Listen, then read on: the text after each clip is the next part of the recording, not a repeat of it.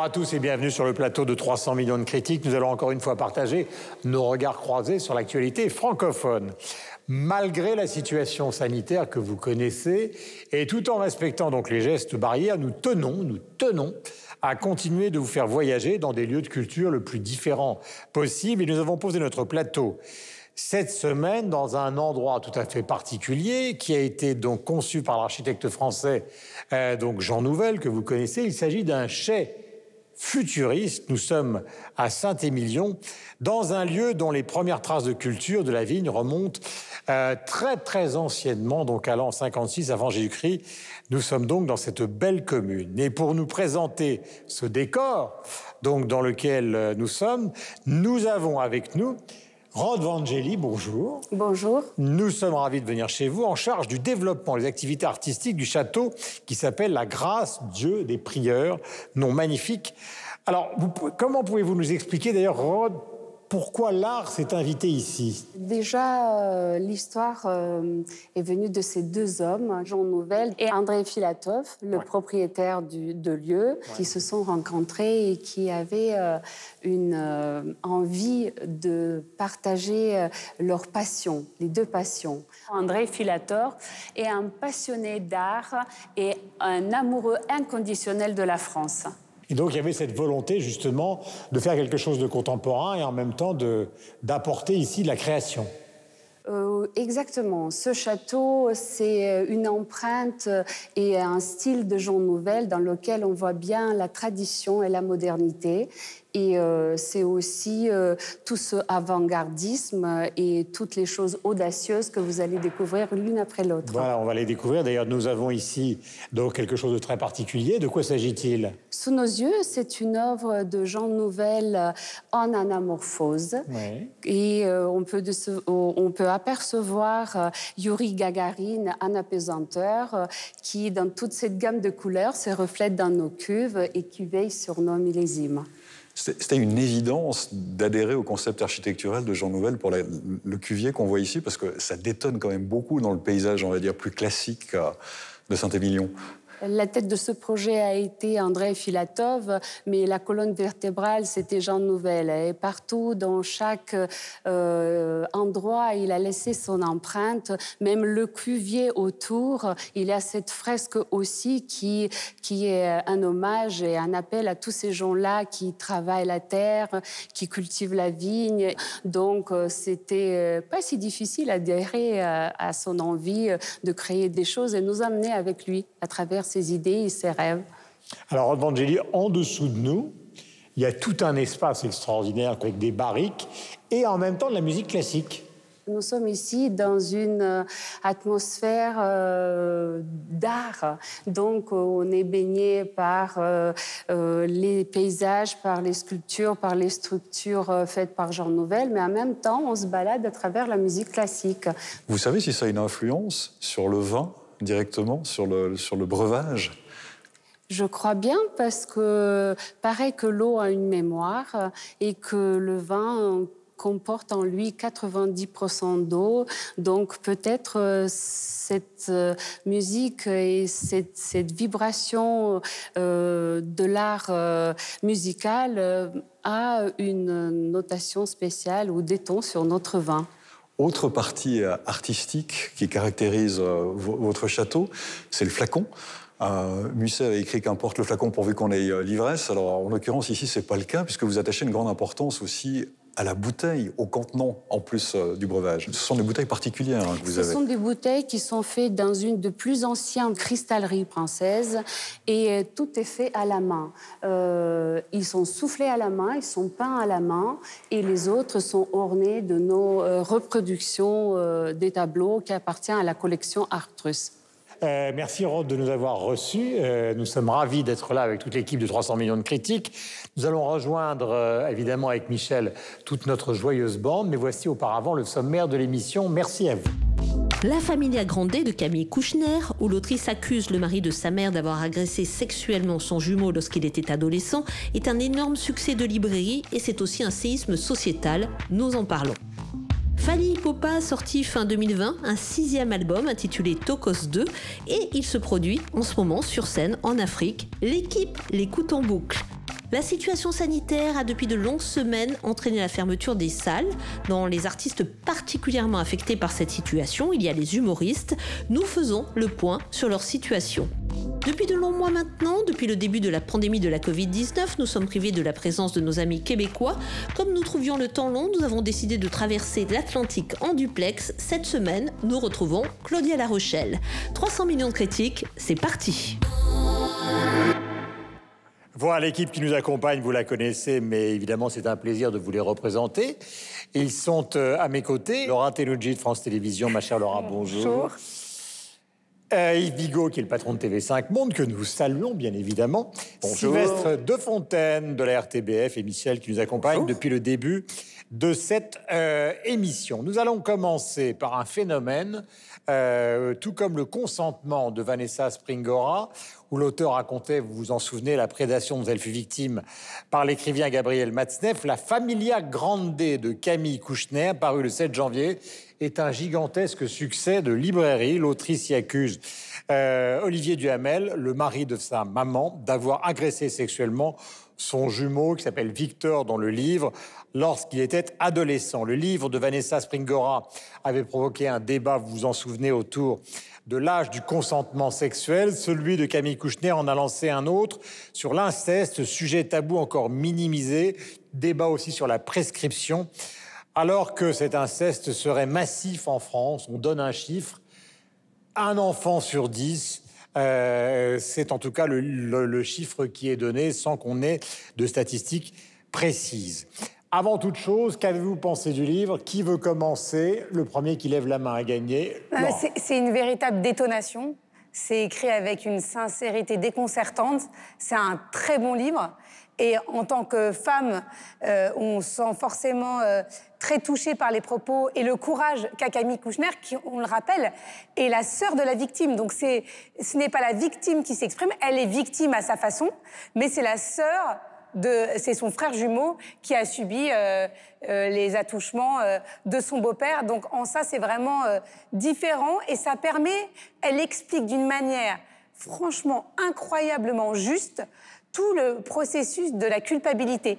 Donc ça, ça vaut pour l'inceste, mais ça vaut pour plein d'autres choses. Et comment elle l'appelle l'hydre se développe au fur et à mesure et fait en sorte de l'emprisonner et de l'empêcher de parler. Parce que pendant de nombreuses années, c'est ça, c'est ce qu'on ressent dans ce livre. C'est euh, ce, ce, que disait déjà euh, Christine Angot dans l'inceste.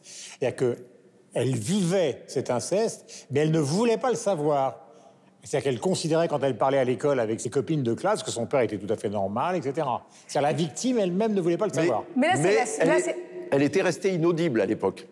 Absolument. Oui, là, on sent que ben, depuis la sortie du livre, on la voit sur tous les plateaux de télé, sur les réseaux sociaux. Ça y est, la, parole se libère et c'est ce qu'elle voulait. Parce que, et ce qui est intéressant dans ce livre, c'est de voir qu'elle décrit son beau-père comme un être aimant. Donc on sent le, sentiment euh, très paradoxal qu'elle peut ressentir à la fois d'être aimée euh, par euh, ce beau-père qui lui apporte tout ce que son père ne lui a jamais apporté. Et en même temps, il, il a des actes. Dit-elle ce qu'elle, oui, dit-elle. Dit-elle. Mais euh, en tout cas, elle, l'aime et pourtant il a à un moment des actes impardonnables sur son frère. Encore une fois, c'est intéressant, c'est la première fois que la, la sœur ou que, en tout cas, quelqu'un qui est témoin mais qui n'est pas victime s'exprime de la sorte. Et ça permet aussi de se rendre compte que si à son tour, on est témoin de quelque chose, il y a une sorte de non-assistance à personne en danger, de ne pas le dire et de ne pas le révéler. Mais au-delà de ça, euh, Guillaume, et ce livre est très bien écrit, très bien structuré. Hein, Camille Kouchner est avocate, hein, donc on voit qu'elle elle, pense bien, elle s'est construite évidemment euh, comme un plaidoyer ou euh, voilà, d'une part. Mais ce qu'il faut dire, c'est que ce que ce livre révèle en s'ajoutant au, livre de Vanessa Springora, c'est la faillite morale d'une génération euh, qui a débuté dans un romantisme euh, guévariste, euh, un peu révolutionnaire des années 60, puisque la maman de Camille Kouchner, Evelyne Pizier, a été la maîtresse de Fidel Castro pendant plusieurs années. Donc on partait d'un romantisme révolutionnaire, échevelé et généreux. Et comment l'arc de la trajectoire d'une partie de cette euh, génération est arrivé à la corruption de gens qui sont arrivés au pouvoir dans la foulée euh, de François Mitterrand, etc. Et donc en ça, ça raconte une histoire phénoménale de l'évolution d'une partie euh, de la gauche euh, française, partie de l'extrême gauche, pour arriver. Ce n'est pas le cas du père d'Olivier Duhamel. Hein. Il n'était pas à l'extrême gauche du tout. Jacques Duhamel était ministre de la Culture, il était à droite. Non, non, je parle d'Evelyne Pizier et entraînant les protagonistes, les protecteurs de Matzneff pendant des années, etc. Je dis qu'en ça, c'est une histoire qui, en fait, raconte une partie de l'histoire de France de la deuxième partie du XXe mhm. siècle. C'est en ça que c'est fascinant, je pense, et que au-delà du livre de Camille Kouchner, moi je pense qu'il y a à venir d'abord d'autres euh, livres, d'autres sagas, euh, une série, euh, un film de cinéma, etc. Parce que ça raconte quelque chose, malgré tout, de, qui, est une parabole extrêmement... C'est le pouvoir, c'est aussi la corruption par le pouvoir.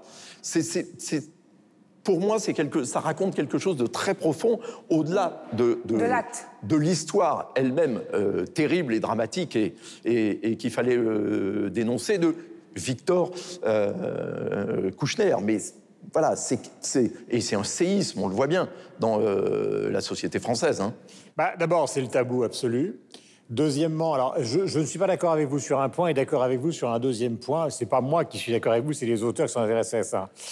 Je dirais que pas dans le livre, mais dans la presse, on voit bien qu'il y a quand même une ruée vers justement la, les noms Duhamel, Castro, Kouchner, comme si Bernard Kouchner était responsable de ce qui était arrivé, si vous voulez. Donc il y, a un côté, on se rue vers un univers qui n'est pas, d'ailleurs elle le dit dans le livre Camille Kouchner, qui n'est pas celui de la gauche caviar, mais qui est, qui est on se rue sur un univers people intellectuel. Euh, après, là où je suis d'accord avec, euh, euh, d'abord avec le livre, évidemment, mais je n'ai pas à être d'accord, ce serait absurde, mais je suis d'accord avec euh, Yves, parce que ça a été totalement décrit par une historienne de l'art qui s'appelle Sophie Chauveau, qui a publié chez Gallimard La fabrique des pervers il y a quatre ans. Il faut préciser qu'il y a quatre ans, aucun journal féminin n'a voulu écrire le moindre article, c'était il y a quatre ans seulement, sur une histoire qu'elle racontait, sa famille. Ce sont des gens qui, depuis 1870, de père en fils pratiquaient viol, inceste, pédophilie dans un registre qui était... C'est-à-dire que les enfants n'arrivaient même pas à savoir qu'à l'extérieur, ça se passait différemment, si vous voulez. Et l'explication de Sophie Chauveau, au-delà du sexe, c'est effectivement le pouvoir. Ce sont des familles de commerçants qui ont fait fortune, qui se sont transmis cette fortune et qui, pour des raisons de pouvoir, donc on a tous les droits absolument, absolument euh, se sont arrogés la possibilité hommes et femmes d'ailleurs de coucher avec leurs enfants. Euh, et, ce livre est passé relativement inaperçu. Donc effectivement, la déflagration d'aujourd'hui est importante. Parce qu'il ne faut pas oublier qu'il y a quatre ans, même si c'était le, tabou absolu, même si des gens comme Christine Angon ont écrit là-dessus, il n'y a pas forcément eu toujours le retentissement nécessaire qui fait qu'aujourd'hui, on se pose même la question de la prescription, car prescription, il y a. Vous vouliez dire, mon cher Sylvestre, pardonnez-moi d'avoir été un peu long. Non, mais ce qui est intéressant euh, avec votre, euh, votre vision française des choses, c'est que vous dites euh, les gens se sont roués sur le pouvoir. Je vous dirais que moi, ça m'est complètement égal. Le pouvoir de, de ces gens-là me touche peu. Ce sont des, des Français et je suis belge.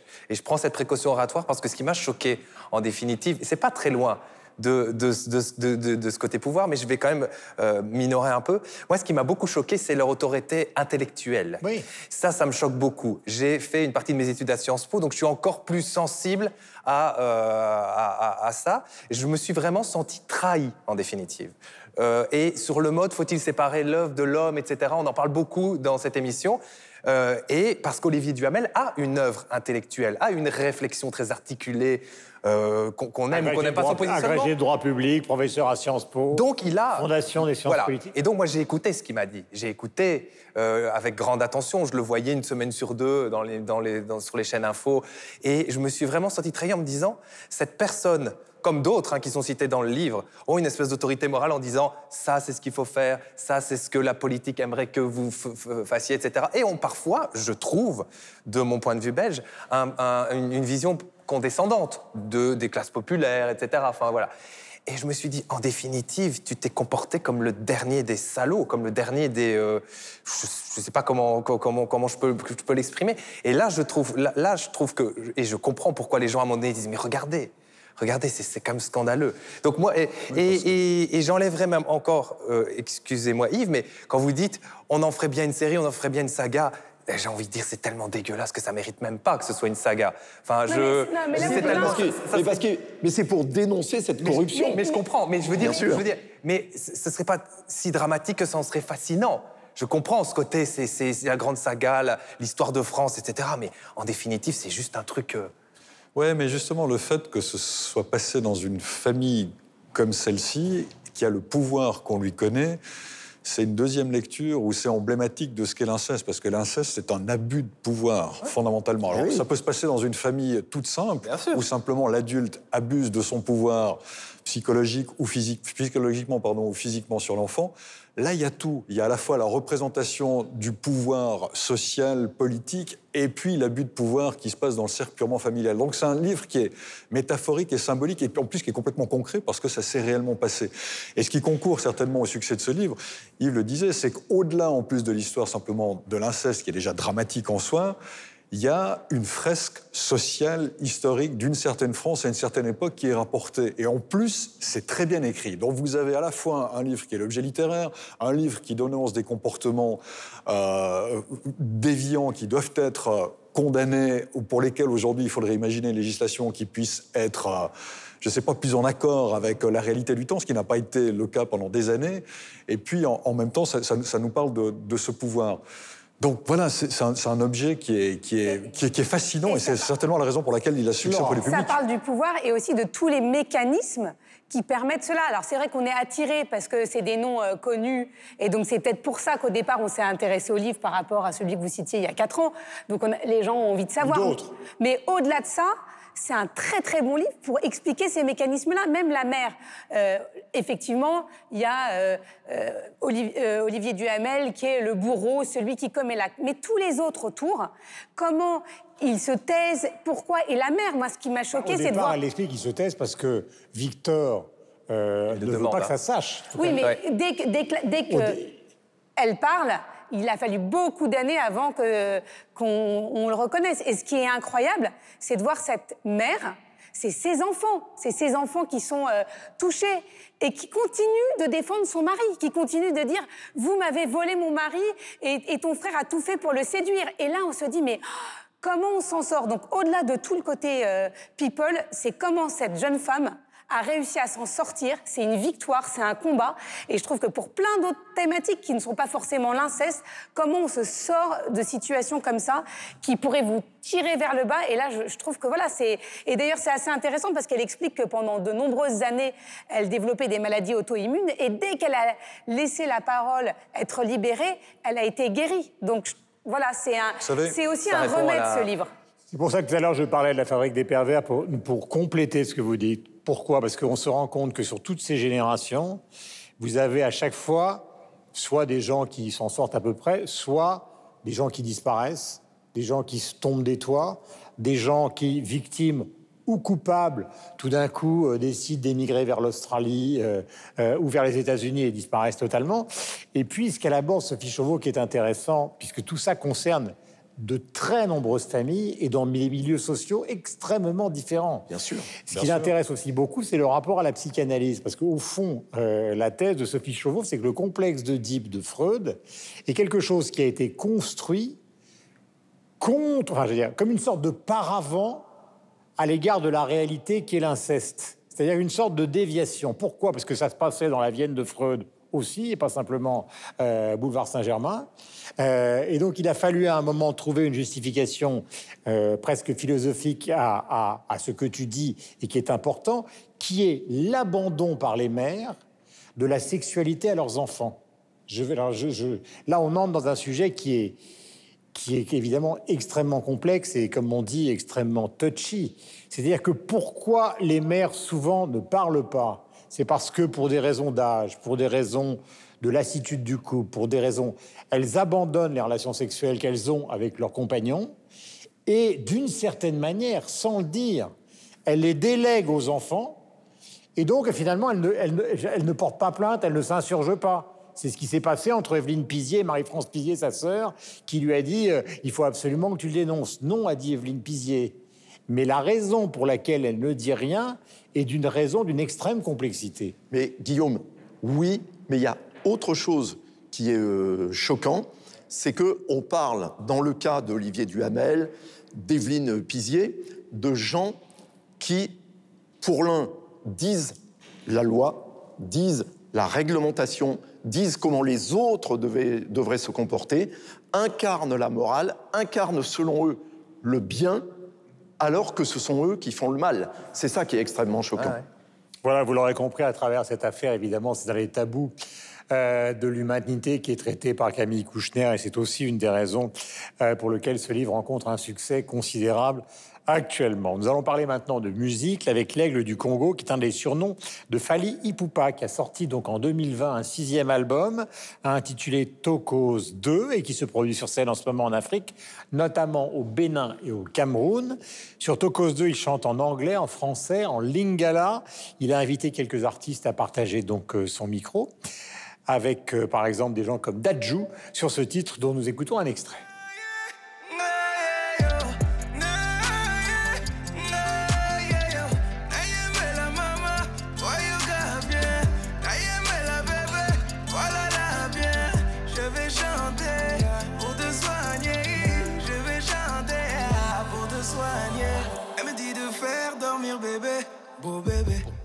concevoir un autre bébé.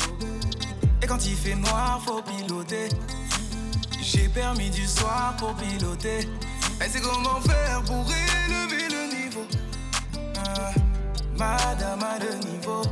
Elle est restée mère sans perdre un peu de niveau. Oui, madame a le niveau. Elle me dit mon chéri, fais-moi tout ça là là. Je veux des bisous là là là. Ne reste pas là là là. Enlève le cadenas. Chéri, fais-moi tout ça là là.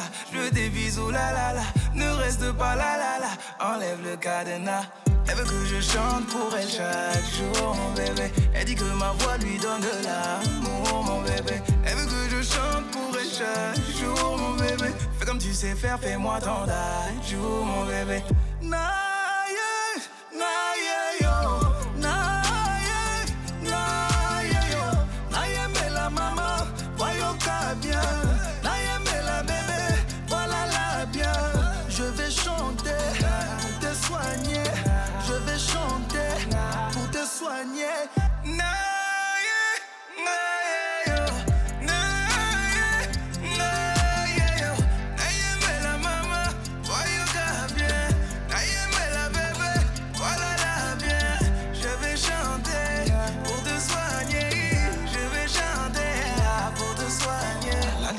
Accompagné ngana mbeto butu butu.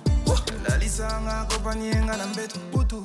Nyafa lalisa nga accompagné ngana mbeto lalisa nga accompagné ngana mbeto Laisse-moi te prouver, laisse-moi te prouver. Qu'il n'y a pas de comme toi. Laisse-moi te chanter, laisse-moi te chanter. Que tu es tout pour moi. tout pour moi.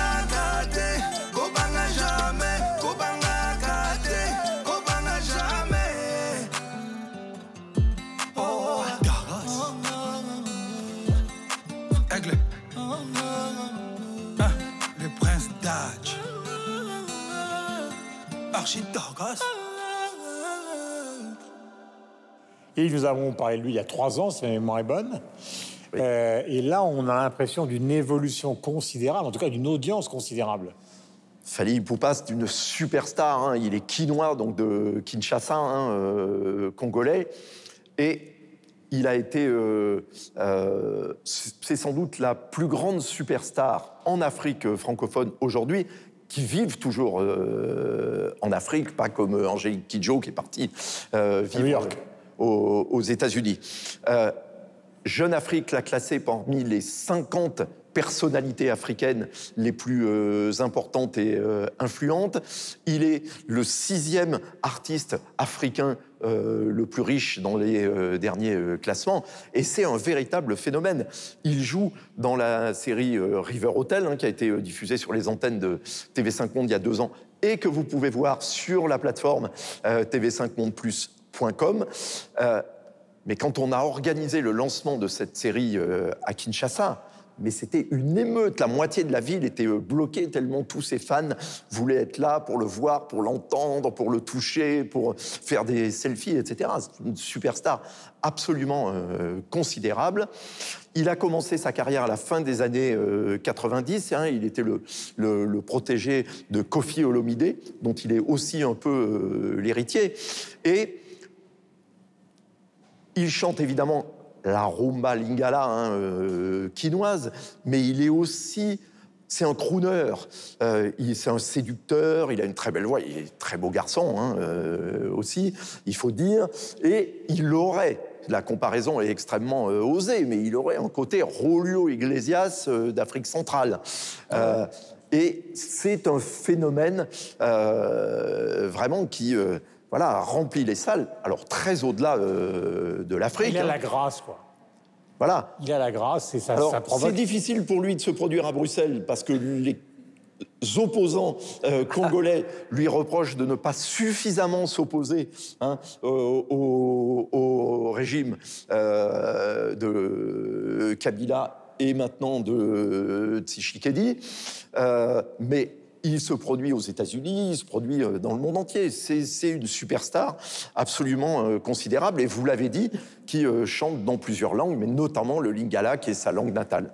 Musique, parlons de musique justement. Vous Mais en alors, pensez quoi? C'est un gros trou dans ma culture parce que je n'en avais jamais entendu parler jusqu'à son featuring sur l'album de Damso, Fais ça bien, qui était. euh, euh, et je me suis dit, mais qui, qui est-il? Donc on- je suis allé voir, je me suis rendu compte à quel point c'était. Je n'ai jamais vu une page Wikipédia comme celle-là. C'est hallucinant, mais vraiment. Le nombre de collaborations. Alors, il a fait six albums solo, il a fait six albums avec euh, Quartier Latin International euh, et Kofi Olomide. Vous l'avez dit. Euh, il a fait des pubs pour il a chanté pour des pubs pour une grande marque de boissons rouge et blanche. Il a Suisse, quoi. Il a été voilà, il a Starsky été dans l'Afrique a un incroyable talent. C'est hallucinant. Il faut lire sa page Wikipédia, ça prend à peu près une soirée, euh, euh, vraiment. Et après, évidemment, je me suis plongé plus en avant euh, dans, dans ce qu'il fait. Ce qui est assez dingue, c'est quand on lit euh, son histoire, il a été biberonné à Snoop Dogg, à euh, des gens comme Michael Jackson, et j'ai l'impression qu'il a synthétisé tout ça. Il y a mis euh, beaucoup d'influences de, de- de- de son pays d'origine. Oui, parce Et- que ça, pardon Sylvette, sa, sa musique, elle reste très africaine. Oui, ah, complètement. quand Et très ça. congolaise, pour tout dire. On a l'impression que c'est effectivement euh, quelque chose qui aurait pu être fait. Alors, je, je ne suis pas, j'avoue, je suis béotien dans la matière, mais c'est quelque chose qui aurait pu être fait dans les années 70, 80. Enfin, c'est très classique comme approche, en tout cas, selon, selon mon point de vue, comme approche de, de la rumba. Non, mais voilà, mais c'est comme ça que je l'ai ressenti. non, non, non, non, non, non, Et, non, et je terminerai par là. Voilà, terminé. Voilà, et je terminerai par là. Donc voilà, donc ça montre à quel point je suis béotien en la matière. Mais euh, euh, ce qui est intéressant, c'est qu'on a vraiment l'impression qu'il y a une digestion et un mélange, un grand tout comme ça, qui va de, euh, des Caraïbes en passant par euh, New York, les États-Unis et qui revient sur le continent africain. Donc euh, voilà, j'ai été assez, assez surpris de ce que j'ai entendu. Michel, Non, non, alors ça n'a rien à voir avec, on va dire, la rumba congolaise un peu traditionnelle qui elle-même a déjà évolué. hein. Quand on parle Mhm. de tradition, pour nous, c'est 60-70 peut-être, mais c'était déjà quelque chose de différent. Par contre, là où ce qui est vrai, c'est que comme il a commencé à chanter avec Kofi Olomide et que Kofi Olomide avait, avec Quartier Latin, une approche de la musique congolaise qui était celle ben, de la rumba congolaise, on va dire, traditionnelle, classique, donc il a complètement intégré ça. Il a cette connaissance-là et il s'était fait un vrai nom au sein de Quartier Latin. Donc il a une vraie légitimité déjà auprès de son public, historiquement, de cette manière-là. Et puis ensuite, alors voilà, ensuite il a fait, où il a eu l'intelligence commerciale et artistique de faire ça, c'est-à-dire qu'il a bien compris euh, que tout le monde globalisait la musique et peut-être que le fait que la RDC était pas si éloignée du Nigeria, les, les Nigérians étaient les premiers à, à véritablement faire ce qu'on appelle l'afropop, c'est-à-dire à, à se rapprocher des États-Unis et faire que les États-Unis viennent vers eux pour métisser cette musique en gardant des origines et des racines africaines, mais en mettant le côté de la musique black. Et finalement, il a transposé ça aussi euh, en RDC, ce qu'il a fait avec Tokos. Le premier album dont on avait parlé dans cette émission, c'était il y a 3-4 ans, il était sorti en 2017. Avec des featuring avec Wizkid, avec Davido, les stars justement euh, nigériennes de cette musique. Et puis aujourd'hui, bah, il continue dans cette veine-là, c'est-à-dire qu'il garde une certaine africanité ou euh, un, peu de rythme de, et un peu de, la sonorité de la guitare, euh, de la guitare de la rumba congolaise. Mais à côté de ça, il fait une musique qui est complètement globalisée, mais avec un véritable succès parce que ça marche et ça marche bien au-delà. Il a 140 millions de vues sur YouTube avec deux titres, je crois, un avec Yana Kamura et, et Notre expert du succès, c'est Laura. Non, mais, mais attendez, je vais vous faire pas lire de jalousie. Plus de 3 millions de personnes qui le suivent sur les réseaux sociaux. Regardez le site Guillaume Durand. Regardez. Et c'est vrai, parce que là, euh, on entendait les garçons parler, mais je rejoins ce que dit Yves. Ce côté Julio Iglesias, il marche aussi parce qu'il chante l'amour. Dans cet album-là, il chante l'amour, ça fait du bien, et, c'est un bon album. et effectivement, tout de suite, elle ne va pas chanter. Euh, et effectivement, c'est chaque vidéo là, récemment postée, c'est plus de 10 millions de vues euh, en une semaine, donc le succès est énorme. Mais l'album est bon. Euh, la chanson aussi, il y a un duo avec Matt Pokora qui est très bien. Euh, c'est vrai que c'est enlevé et c'était pas évident en mélangeant euh, cette culture urbaine musicale avec la rumba congolaise que ça prenne. Et là, on a vraiment l'impression que la magie opère.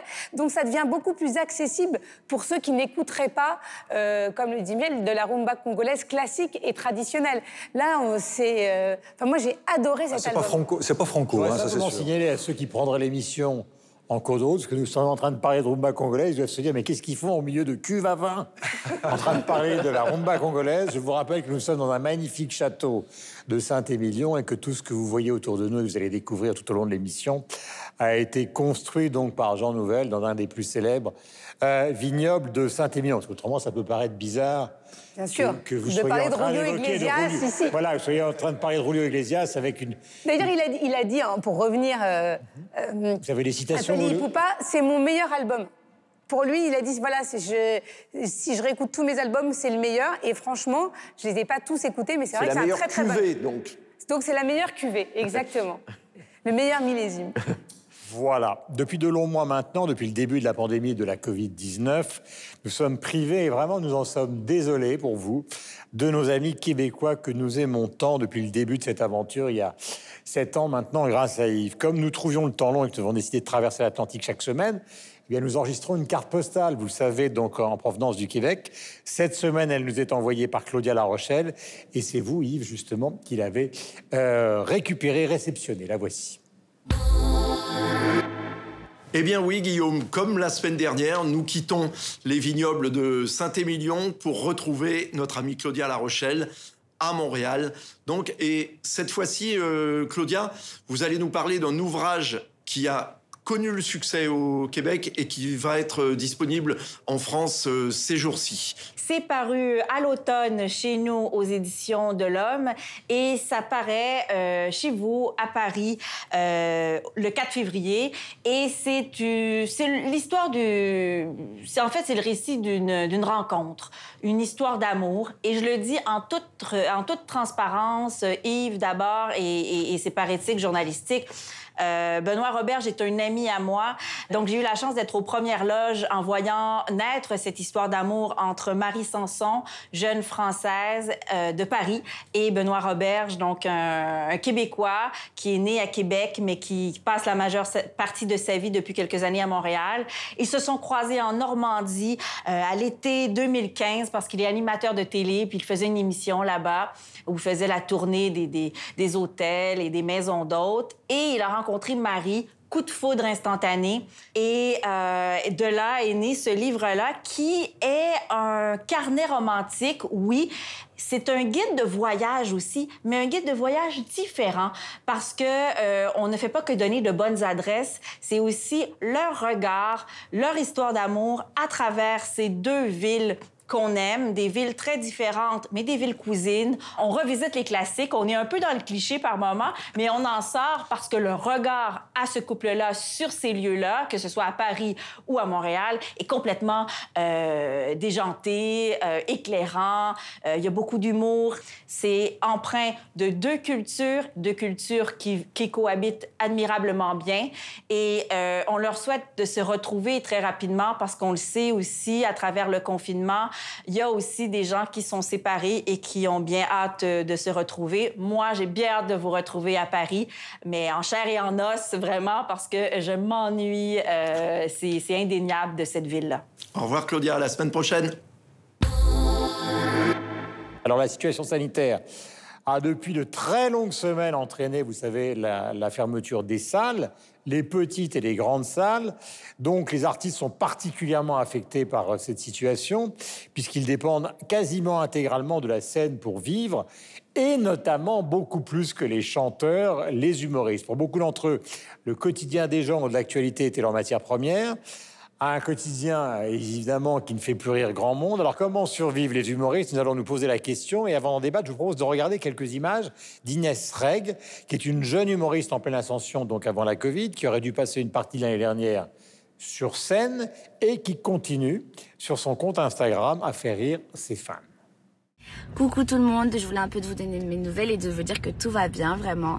Euh, hier soir, euh, je voulais regarder High School Musical, tout va bien. Et comme il le proposait pas au programme, bah du coup je l'ai tapé dans la barre de recherche et je l'ai payé 3,99€. Tout va bien. Je suis chercher ma carte, comme ça j'ai tapé mes codes, je veux voir High School Musical, ah oui flying, tout va bien. Et après du coup bah je me faisais un peu chier. Alors du coup bah j'ai téléchargé l'application Jardin des mots et en fait t'as plein d'aides comme ça et, qui sont des fleurs et tu dois faire des mots et tout. Et j'ai tellement tellement joué que je suis arrivée au niveau doctorat. Et j'ai même vite fait penser à acheter des vies sur Apple Store. Mais tout va bien, vraiment tout va bien.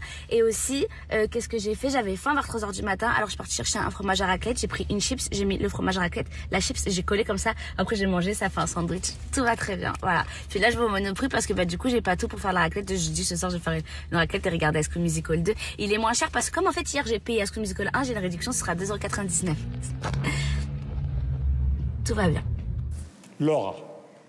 Je me tourne vers vous. Mais vous, avez bien tout en noir. Non, mais parce que je pensais que c'était parce que est accroché à votre visage. Je pensais que c'était à cause des réseaux sociaux et d'Instagram. Vous vous tournez vers moi parce que Inès, c'est les réseaux sociaux qui l'ont fait décaler. décaler, décoller, pardon. Avec son humour décalé. Ah, joli, ah, joli. On se rattrape comme on peut.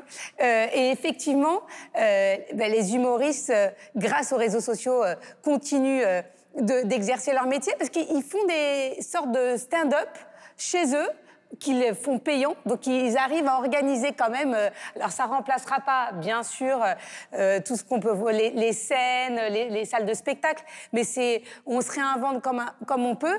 Et Inès Reg, elle fait partie d'une génération de femmes humoristes. Il y a de plus en plus de femmes.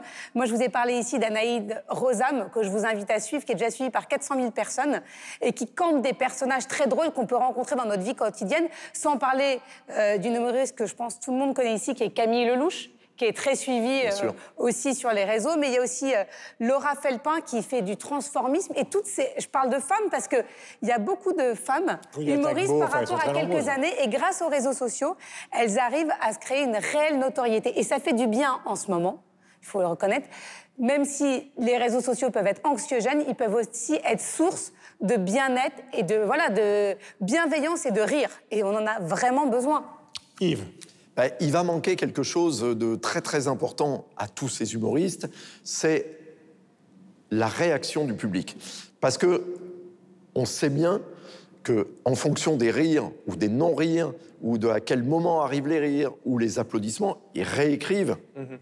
semaine après semaine tout leur stand-up, tout leur sketch, etc. Et ça, c'est quelque chose. après, maintenant, sur les Zooms, comme c'est euh, des publics restreints, c'est on peut voir les personnes qui vous regardent, donc peut-être pas tous. J'ai pas assisté à ces spectacles. Alors, je vous dis pas que c'est la même chose oui, mais que sur scène, mais on arrive à, deviner les sourires un petit, un petit peu. Ça ne remplace pas. C'est pas le même retour. Il n'y a pas non plus euh, le, partage, l'humanité, etc.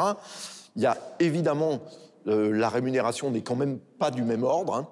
Euh, et puis, moi, je me pose une grande question, mais c'est un humoriste belge d'ailleurs, euh, qui a fait euh, récemment euh, auprès de la RTBF cette remarque, c'est de dire, mais maintenant que ça dure, je crains moi-même de perdre mon sens de l'humour. Et c'est peut-être ça ce qui menace le plus les humoristes dans cette situation sanitaire. Parce que ce sont des métiers de contact, comme vous l'avez dit, en fait, fondamentalement. Et donc, quand il n'y a plus de contact. Le rire euh, en fait. Mais parce que le rire déclenche le rire. Ben, Sylvestre. Oui, parce que comme le dit. euh, Vous qui nous avez refilé tous vos humoristes belges qui travaillent, qui travaillent tous On en a encore. Inter. On en a encore. Mais justement, vous parlez de France Inter, mais ils, ils continuent à vivre par là, euh, notamment euh, dans leurs apparitions en radio, en France, mais aussi en Belgique. À la RTBF, on a énormément d'émissions, soit qui sont vraiment destinées euh, à l'humour. Je pense au Grand Cactus, par exemple. Je pense à, à d'autres émissions comme C'est presque sérieux ou encore Les Enfants de cœur. Donc, on a vraiment une grande tradition d'émissions radio et télé autour de l'humour, ce qui permet à ces humoristes de continuer à travailler. Et puis, il y en a certains qui viennent travailler aussi en France. Maintenant, ils ont essayé aussi de faire des capsules sur Internet, de euh, faire des spectacles sur Internet, mais certains disent euh, c'est très compliqué parce qu'on n'est pas rémunéré pour ça. Et en définitive, les gens qui télétravaillent sont payés, eux, pour faire du télétravail, alors que nous, on ne l'est pas. C'est Et je vrai trouve- qu'ils le rendent de plus en plus payant maintenant. Voilà, et donc, il- mais ça, ça ne fonctionne Ça remplacera jamais, c'est remplace juste, pas. Eh un système D euh, temporaire. Mais c'est surtout chez nous, euh, et c'est peut-être une vertu entre guillemets de, euh, de cette crise, c'est que ça a mis le doigt sur un manque de législation et un manque de reconnaissance autour de, de, de cette corporation en Belgique. Ils ne se trouvent nulle part. Ils ne sont pas vraiment comédiens, ils ne sont pas vraiment acteurs, ils, se- ils sont humoristes. Et il y a une espèce de vide, ça veut dire que la Fédération Wallonie-Bruxelles, le ministère de la Culture ne les reconnaît pas. Ils ne sont pas dans, dans des plans d'aide, par exemple, ils ne sont pas euh, dans, dans des bourses. Et effectivement, ils essayent maintenant, euh, c'est euh, un des frères Taloche que Yves euh, connaît bien, donc euh, des, des humoristes euh, bah, euh, très anciens et très installés en Belgique, Vince- qui essayent, Vincent et Bruno. Vincent et Bruno, qui essayent justement de développer un syndicat, de développer euh, une... Un syndicat des humoristes. ben, en tout cas, en tout cas pour qu'ils puissent être Rien reconnus. que ça, ça me fait rire. Une associ- Je dis syndicat, c'est un excès de langage, mais je veux dire un, un- un- Une fédération. une fédération plutôt, pardon, une, une fédération des humoristes pour que cette, cette corporation soit reconnue, parce qu'effectivement, elle est, elle a eu ses lettres de noblesse en Belgique, mais elle s'exporte aussi. Donc quelque part, En France, en tous les cas. France, en tous les cas. Donc c'est un vrai, euh, il y a une vraie, une vraie valeur dans, dans, dans, dans, dans ce- cette corporation-là, qui encore une fois n'est pas du tout reconnue et est en dessous des radars. Quoi. Parce qu'on connaît beaucoup moins les humoristes flamands chez nous. hein. Oui, mais ils sont moins drôles. Hein. Michel. C'est comme les hommes politiques. C'est pas moi qui l'aurais dit. Oui, bah, je crois que la situation en Suisse, elle est, pareille. Et effectivement, ce que l'on voit, ce que l'on constate, comme d'ailleurs aussi pour tous les métiers de spectacle, c'est que pour ceux qui ne vivent que du spectacle en direct, du spectacle, du théâtre vivant, hein, c'est extrêmement compliqué. Et notamment pour, on va dire, je pense, toute une catégorie d'artistes qui sont en train d'émerger ou d'humoristes qui sont en train de se faire un nom. Maintenant, ceux qui ont déjà une notoriété qui est établie, souvent, on les retrouve, comme le disait Sylvestre, à la radio ou à la télévision en Suisse, ou à l'étranger, pour Marina Rollman ou, Thomas Wiesel, par exemple, les Suisses qui sont aussi sur Inter ou qui étaient dans le quotidien euh, de Barthès, par exemple. Alors, comme la télé, la radio continuent d'exister, eux continuent d'exister à travers ces médias-là. Alors, ils ont aussi des spectacles à côté, ils ne les ont plus. Alors, évidemment, il y a une source de revenus et puis de, euh, notoriété, simplement, qui n'est plus là mais ils n'ont pas complètement arrêté de travailler. En revanche, ceux qui n'avaient que la scène et qui n'étaient pas suffisamment connus pour accéder aux médias, bah, pour eux, oui, c'est certainement euh, très Ah, il faut dire difficile. que Et les festivals sont en difficulté, puisque le, le festivals- Mont- le Montreux Comedy Club est en difficulté. Absolument, oui, parce qu'il était, euh, il était très soutenu d'ailleurs par, étonnamment, il a lieu en Suisse, mais il était très soutenu par, par Radio France, enfin, euh, diffusé sur, sur France 2, si je, me, si je me rappelle bien. Et puis ça a été repoussé, ils ont décidé de retirer leur billet en l'occurrence, donc c'est pas certain. En tout cas, je ne crois pas que l'édition aura lieu cette année, puis je ne sais pas ce que ça présagera de, l'avenir. Non, voilà, comme on en a discuté plusieurs fois dans cette émission, les métiers de, spectacle vivant sont, sont en grande difficulté aujourd'hui. Mais voilà, il y a la possibilité, via les médias, de garder quand même une, euh, une possibilité d'accès au public pour une minorité d'artistes qui, eux, sont déjà connus. Et concernant les réseaux sociaux, par contre, à part euh, Thomas Wiesel, peut-être, qui a une notoriété et qui a l'habitude d'in- d'intervenir sur les médias sociaux, avec d'une manière générale, des, gens comme Yann Marguet ou Marina Rollman, par exemple, ou Simon Roman, ils sont pas très très présents ni très actifs sur les, sur les, euh, sur les réseaux sociaux. il y a une chose, enfin, il y a un chiffre qu'il faut rappeler sur les théâtres parisiens, qui donne quand même une idée de la situation. Vous savez que pour des raisons économiques, parce que euh, euh, là, c'est la crise pour les humoristes, mais ah, auparavant, ils en ont incroyablement profité, parce que pour un théâtre, un humoriste, c'est l'idéal, parce qu'il n'y a pas de troupe, il y a en gros pas d'auteur, puisque c'est le- eux-mêmes leurs propres auteurs, donc on ne paye pas de droits, il n'y a pratiquement pas de décor. Donc, par exemple, dans les, années, dans les années triomphantes, 50% des salles parisiennes, grandes, petites, moyennes, etc., étaient occupées par des humoristes. Donc, Oui, c'était un- gigantesque raz-de-marée. C'est-à-dire qu'il y avait de moins en moins de pièces et de plus en plus d'humoristes. Et alors là, évidemment, on vit la situation totalement inverse. C'est comme l'Atlantique, l'océan se retire.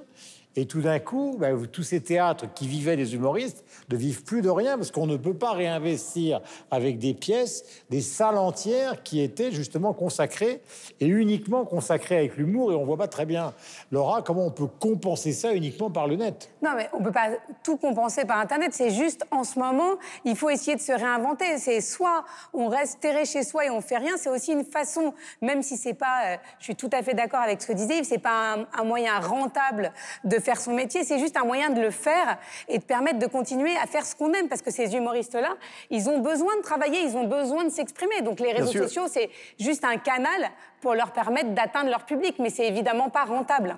Bien sûr, Laura, et surtout d'entretenir leur notoriété. Parce qu'il y a une telle concurrence dans le domaine de l'humour. C'est absolument Ouais, c'est incroyable. devenu pire que la chanson. Oui, bien sûr. Donc ça- c'est pour, c'est- c'est pour ça qu'il faut continuer à exister, parce que sinon, quand les salles rouvriront, ben, on vous aura oublié. C'est continuer à exister et, les, aussi les émergents. oui. c'est continuer à exister et aussi pour certains se faire découvrir, profiter justement de ce moment d'attention que les gens ont sur les réseaux, du temps qu'ils ont à, pour regarder, pour euh, sortir du lot. On a découvert des, des humoristes pendant le confinement qu'on ignorait complètement avant, Ouais. donc c'est aussi euh, un moyen de se faire connaître et de Ouais. profiter. euh, Et de il y a beaucoup, ça. et il y a beaucoup aussi à cette occasion d'hommes politiques qui se sont euh, révélés être des humoristes. Oui, ça c'est un autre. c'est un autre sujet, mais c'est le, mot de la- c'est le mot de la fin. C'est mon côté dictateur, Chaplin. Alors, il est temps euh, de nous recommander vos comptes à suivre sur les réseaux sociaux. Laura, Laurie Perret est une humoriste euh, désopilante qui campe une mère totalement décomplexée dans ses rapports avec ses enfants et dans ses rapports avec son ex. Donc, euh, je, vous je vous invite à la suivre. ça veut dire quoi ça? Non, rien. Yves Bigotte. Alors, sur euh, la plateforme gratuite euh, francophone mondiale tv5mondeplus.com, je vous recommande notamment un excellent film de l'excellent réalisateur suisse Alain Tanner, Ouais. Dans la Ville Blanche, qui est donc désormais euh, disponible. Ouais. Un film magnifique, et La Ville Blanche, c'est euh, Lisbonne. Le- la page Instagram euh, d'un artiste français euh, qui est pionnier du street art qui s'appelle Speedy Graffito. Speedy Graffito qui euh, fait euh, l'objet d'une rétrospective dans une galerie, la galerie Martine Emmer, c'est à Bruxelles. Michel. Alors un compte Instagram d'un humoriste euh, voilà, qui lui est connu et qui est actif, c'est Thomas Wiesel, j'en parlais tout à l'heure, donc c'est Wiesel Tom de mémoire, son compte Instagram, qui a un humour décapant, qui pratique un peu le roasting à l'américaine, c'est-à-dire qu'il il vous sape un personnage public en moins de deux, même s'il n'est pas toujours d'accord avec cette définition, mais il est caustique, il est engagé, il est... Il est voilà, c'est un plaisir de l'écouter, Thomas Wiesel. La semaine dernière, Michel, c'était ça. Ouais, Vous vous en souvenez, hein? Cette année encore. Eh bien, cette semaine, pour des raisons qui sont totalement mystérieuses, c'est ça. Alors, allez, donc com- allez donc comprendre ce qui s'est passé. Ça doit être une histoire de cuve. Maintenant, nous allons passer à la question de fin. On a hâte d'être à la semaine prochaine. Si vous aviez dû embrasser, j'adore ce verbe presque interdit pour cause de pandémie, donc embrasser une carrière artistique, pour laquelle auriez-vous laissé s'exprimer votre talent gigantesque? Je parle de ceux qui sont là, hein, qui n'en ont strictement aucun. Peintre, chanteur, actrice, enfin, vous pouvez délirer autant que vous le souhaitez. Moi, c'est Mais tout à la fois. Tout à la... Moi, j'aurais adoré faire des comédies musicales. Vous me regardez, ben oui. j'ai rien dit, moi, je- je- Effectivement, je vous confirme, j'ai aucun talent pour ni la comédie, ni la chanson, ni la danse. C'est bien pour ça que j'aurais adoré faire ça. J'ai euh, vu ma première comédie musicale à 13 ans, c'était Cats. Ouais. Et, et je me suis dit, je veux faire la même chose. Bon, ben, vous voyez, je, je n'ai pas réussi. Ouais. Mais quel talent Yves, Alors, euh, je ne sais pas chanter, je ne sais pas dessiner, je ne sais pas jouer la comédie, je ne sais pas danser, donc je publie dans quelques semaines mon premier roman. Yes Ouais. Ah, voilà. Comme à mes heures perdues, je fais un peu de peinture, et pas de la peinture de bâtiment, mais de la peinture euh, vaguement artistique. euh, Comment ça? Bon, On va arrêter de faire le modeste. Bah non, à bah, mes heures perdues et de la peinture vaguement artistique. bah, voilà. je regardez Michel, regardez, regardez Michel, où il a les mains. Oui, enfin bon, euh, C'est effrayant. Et d'ailleurs, à ce Moi, j'ai un petit peu peur de ce qu'il va nous dire en mettant ses mains là, mais. euh, Et donc, et donc, et Et donc, peintre j'aurais- adoré être peintre connu. Enfin voilà. euh, de Kooning, et Rothko, et Van toute la Gogh. mais journée. peintre Mais connu. c'est pas fini.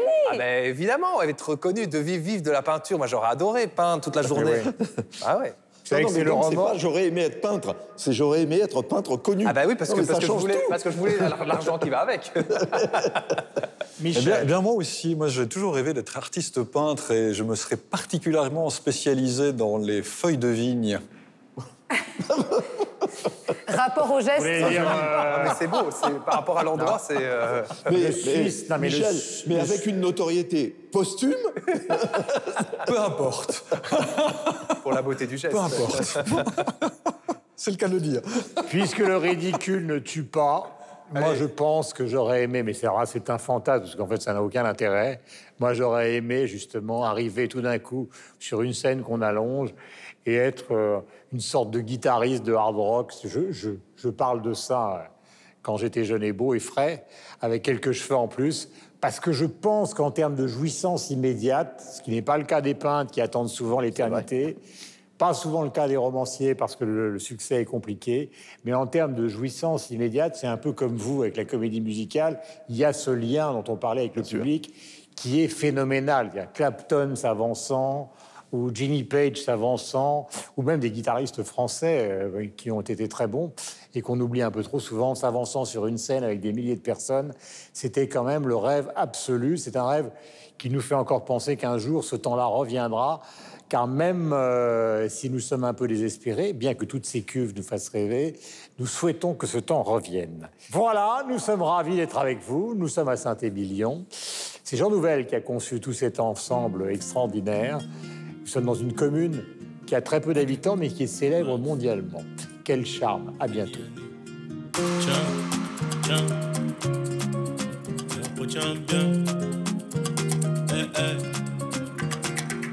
Donnez-moi ça jusqu'au matin, donnez-moi ça jusqu'au matin, jusqu'au matin, bébé. Surtout il n'y aura pas de tabou. Allez, montre-moi tes tatous, tous tes tatous cachés près de moi.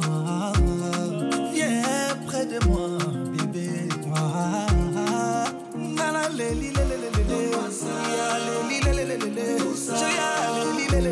Shabsa.